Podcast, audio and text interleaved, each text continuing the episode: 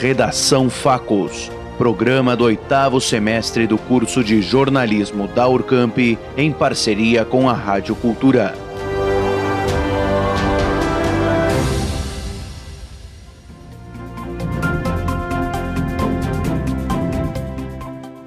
Em meio à pandemia de coronavírus, vários setores do comércio se viram obrigados a acelerar o processo de transformação digital. Em abril deste ano, de acordo com Compre e Confie, o e-commerce brasileiro faturou 9,4 bilhões, aumento de 81% em relação ao mesmo período do ano passado. O setor de moda tem crescido e se adaptado cada vez mais no meio digital, como conta a empreendedora Mariel Rodrigues. Bom, a loja Mariel foi uma loja física com vendas somente presenciais até março de 2020. Já tinha planos de fazer essa transição, de migrar então para o e-commerce e quando veio a pandemia, eu achei que aquela hora era a hora certa de fazer então essa transição.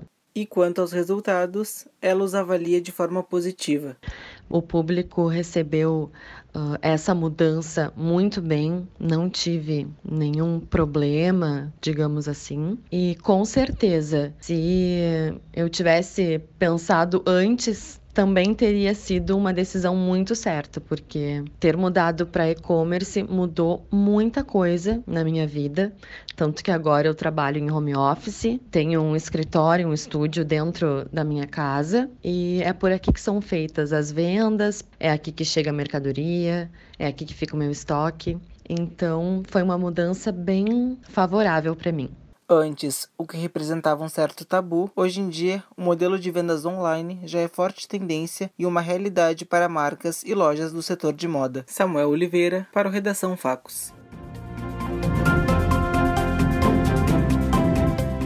Aproveitando a retomada dos eventos em salões de festas, ainda que com capacidade reduzida, o Redação Facos traz hoje a fotógrafa Roberta Rett para falar um pouco sobre os impactos da pandemia nos estúdios fotográficos e eventos em geral.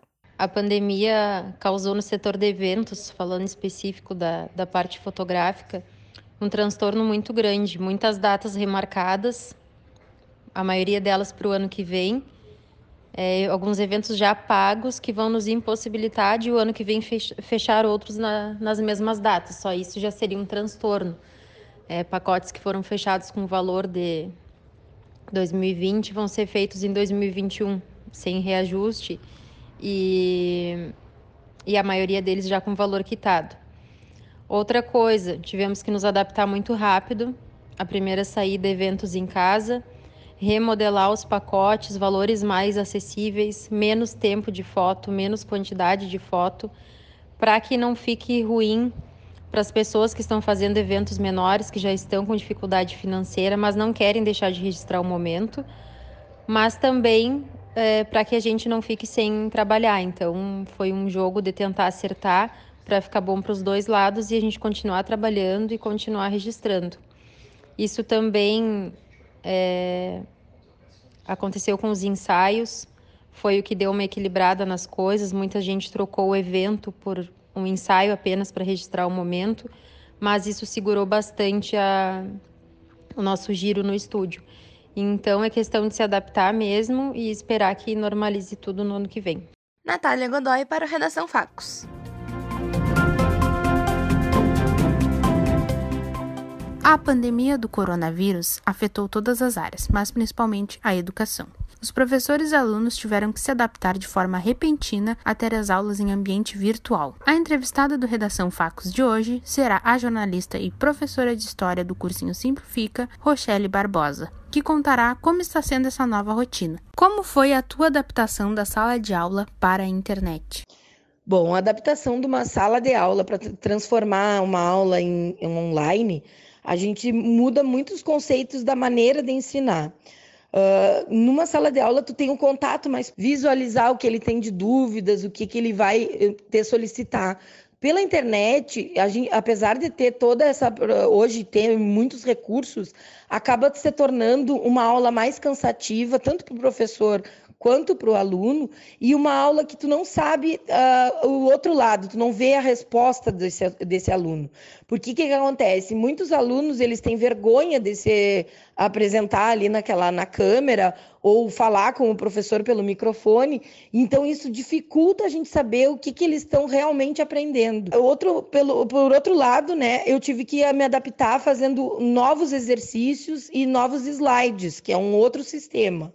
Quais as dificuldades que você sente dando as aulas? As dificuldades maiores são a participação e a concentração do aluno.